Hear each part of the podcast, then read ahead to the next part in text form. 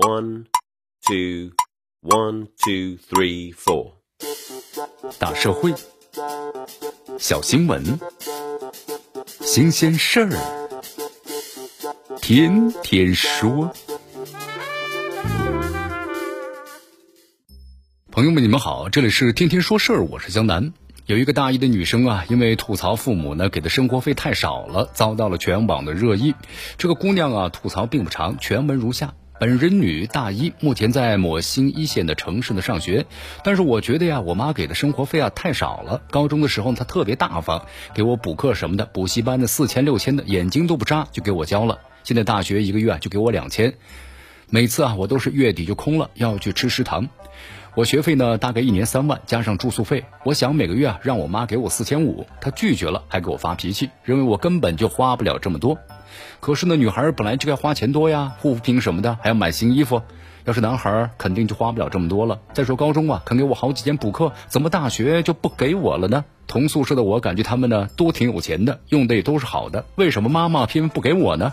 这大家大学时期的生活费是多少啊？明明就是两千不够花嘛。其实啊，看了这个吐槽呢，应该是个老段子了。因为啊，这姑娘呢从月底空了就要去吃食堂，能够看得出来，二零一九级啊大一开学新生。都还没够上一个月呢，但这个吐槽呢，之所以在网上引发了这么大热议，甚至在留言区啊，一水儿对吐槽姑娘呢是讽刺，还有就是那什么冷嘲热讽啊，还有攻击。你大学毕业一个月能挣四千五吗？啊，怎么不勤工俭学呢？委屈你大爷等等啊，说什么的都有。为什么大家对姑娘的吐槽这么反感呢？下面这个数据啊，或许能够解释这个问题。恰恰就在这个姑娘的吐槽遭到全网攻击的同时呢，你看有一组这个数据。互联网啊，中国发展状况统计报告被推上了热搜。这报告显示啊，截止二零一九年的六月份，中国网民规模呢超过了是八点五四亿，但超过七成的网民收入不足是五千元，工资不到五千元的大部分网民来看呢，一个大学生每个月所要四千五百元的生活费真是太高了，两千元真不少。但是多和少啊，我们说了，不过是相对而言的。如果呢，这个姑娘的家家境很优越，对不对？父母都是年薪个百万甚至千万的白领精领，那么一想就是穿金戴银。如今到一线城市读书，所在地啊，这物价极高啊，所学专业的耗费又极大，这每月四千五的生活费真不算个什么事儿。但如果这个姑娘家庭一般，甚至呢算是穷人家的孩子，这父母一个月啊累死累活还挣不到的五千元。他上大学之后要在学校外呢下馆子，每个月还买护肤品，买那不同的衣服，对吧？每个月四千五生活费，这的确呢就招人骂了。所以啊，大一女生呢所要四千五百元的生活费，这到底是高还是低呢？其实这个事件的本身呢没有标准答案，也不必呢道德绑架。咱们大部分的旁观者的评论呢，折射的都是自己的财务状况或者生活水准。那么今天呢，江南呢要为大家谈这个姑娘的吐槽啊。其实她吐槽中有这么两句话，看了之后呢很不舒服。第一句话就是高中时呢，呃，肯给我好几千补课，大学时怎么就不给我了呢？那么第二句是同宿舍的室友，我感觉他们都挺有钱的，对吧？用的都是好东西。这两句话呀，第一句话透露出了你有钱，你该给我的理所当然。那么第二句透露出是别人有，我也要有，攀比虚荣。江南觉得啊，这两种心理才是这个事件的表象之下最致命的问题。这为人父母，咱们有没有和孩子好好谈过钱？我们的孩子到底有着怎样的金钱观呢？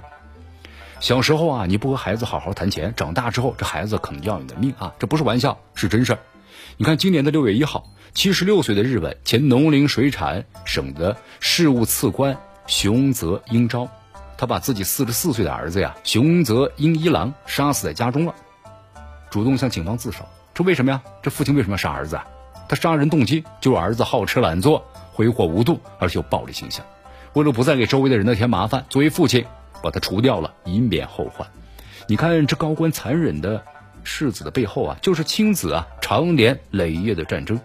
这案件曝光之后啊，熊泽英一郎社交账号被曝光，那么隐藏在这个家庭的深层的问题推到水面上了。四十四岁的熊泽英一郎常年和年迈的父母呀生活在一起，整日呢沉迷于是网络游戏，一个月的信用卡呀开销超过三十二万日元，折合人民币两万元左右。还炫耀自己花的钱比很多父母拼命赚的钱还要多，那么这位呢挥霍无度却一事无成的中年男人，在和父母发生争执的时候呢，不仅是指责父母，你们既然要把我生下来，就应该负责到我死前的最后一秒，而且几次发布呀，说如果有杀人许可证，我第一个要杀的人就是愚蠢的母亲这样的言论。那么最终呢，这个啃老无度的巨婴惨死在了亲生父亲的刀下。那么一这个父子两代啊，俱伤的悲剧昭示人间呢。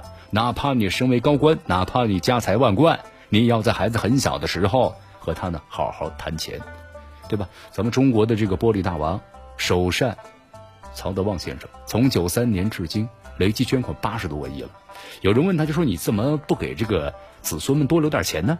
曹先生说了这么一番话，他说：“千万别想着把钱留给子孙，子孙们要自己去挣的，啊，自己的荣耀和财富。”如果你连这点信心都没有，你家业再大也不算合格的父母。如果你有这样的信心，你还为子孙担心什么啊？所以我也相信呢，曹德旺的孩子，那么将来肯定是比我有钱。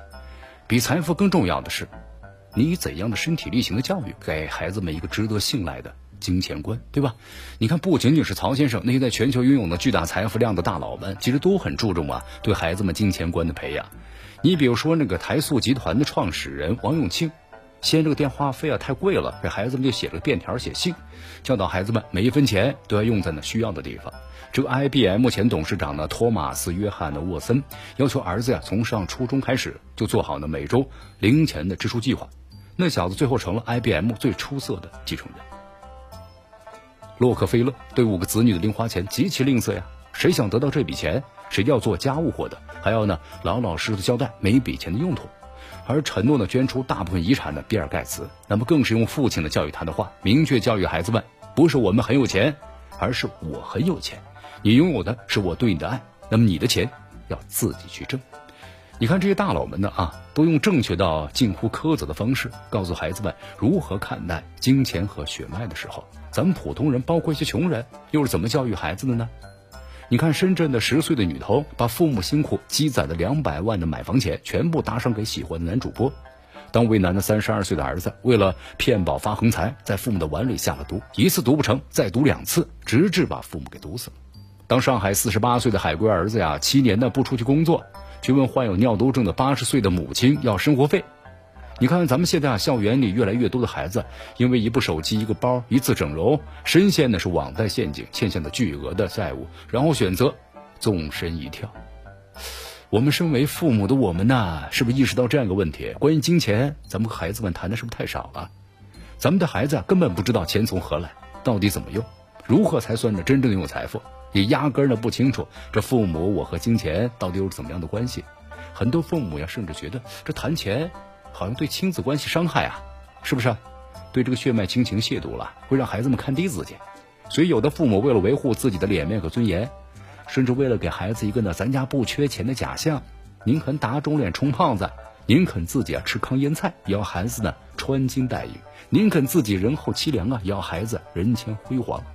但咱们都忽略了这样的一个真相啊，这金钱教育不在于给孩子多少钱，而在于给孩子什么样的教育啊。记得有这么一个故事，有个穷孩子问父母，就说：“爸爸妈妈呀，我们家是不是特别穷啊？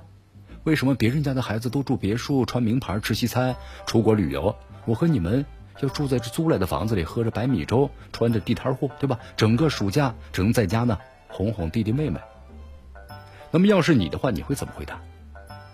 有的朋友说，我可能很气愤，对不对？把孩子拉过来打一顿，老子小时候呢比你苦多了，对吧？吃糠咽菜，下地干活。”也没像你这样好吃懒做，那或者是一脸苦涩的说：“哎，确实我们是穷人，人家是富人呢，我们这些穷人怎么和人家富人比的？”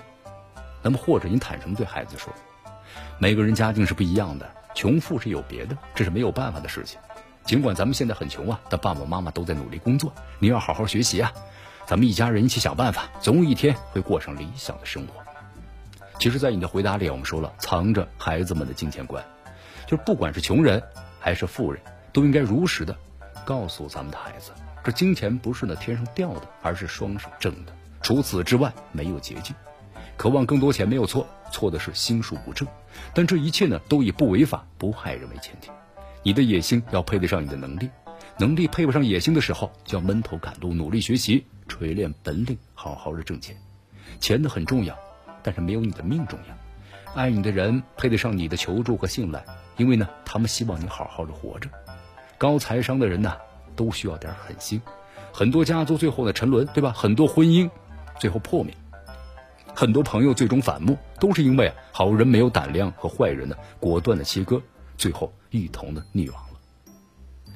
好，咱们再回到刚开始谈到那个问题上啊，就是我一个大一的女生，每个月向父母呢要四千五百元的生活费，为什么全国人民都骂我？